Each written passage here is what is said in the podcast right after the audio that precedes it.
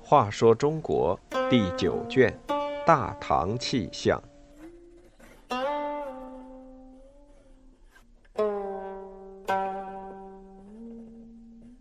五十四，工匠上的一课。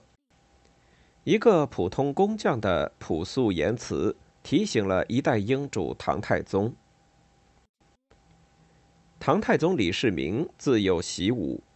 十几岁时，马上马下的功夫都已练得十分了得。经过多年戎马生涯，本领格外高强。在各种武器之中，他特别擅长骑射。虽不能说百步穿杨，一般也可以做到箭无虚发。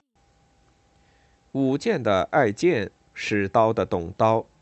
李世民自认为对弓的好坏，可以说得上是行家里手。颇能说出一些道理。出于这种爱好，在长期征战之中，他搜集到了十几张自以为是绝品的良弓。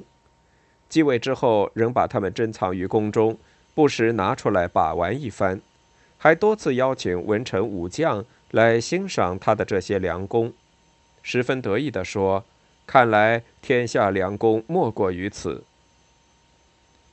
有一天。太宗听人说，长安有一位经验丰富的将，人称天下第一制弓高手。这不由引起他的极大兴趣，连忙派人把这制弓良将找来，把自己收藏的十几张良弓都拿出来让他看，并且自豪地说：“人称你是天下第一制弓高手，想必见多识广，不知这么好的弓你可曾见过？”工匠接过弓来，一张张仔细的看，只见他一会儿摇头，一会儿叹气。唐太宗感到无法理解，不由问道：“你看怎么样啊？”工匠又反复看了半天，才答道：“弓的好坏，关键在于制弓的木料。”说到这儿，他抬起头来看了看皇帝，心想：人家都说皇帝能纳谏。谁知是真是假？要是我不知高低的说错了话，今天这条老命就没了。想到这儿，他就不敢再往下说了。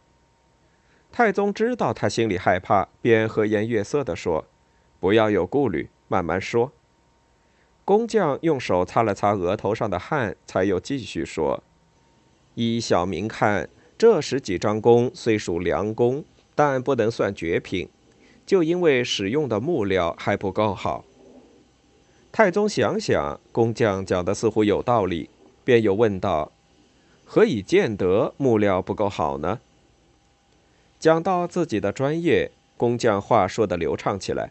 他说：“陛下仔细看看就会明白，这些木料的木芯都不很正，脉理也是斜的，所以功力虽然强劲。”射出去的箭却会走歪，自然也就影响了命中率。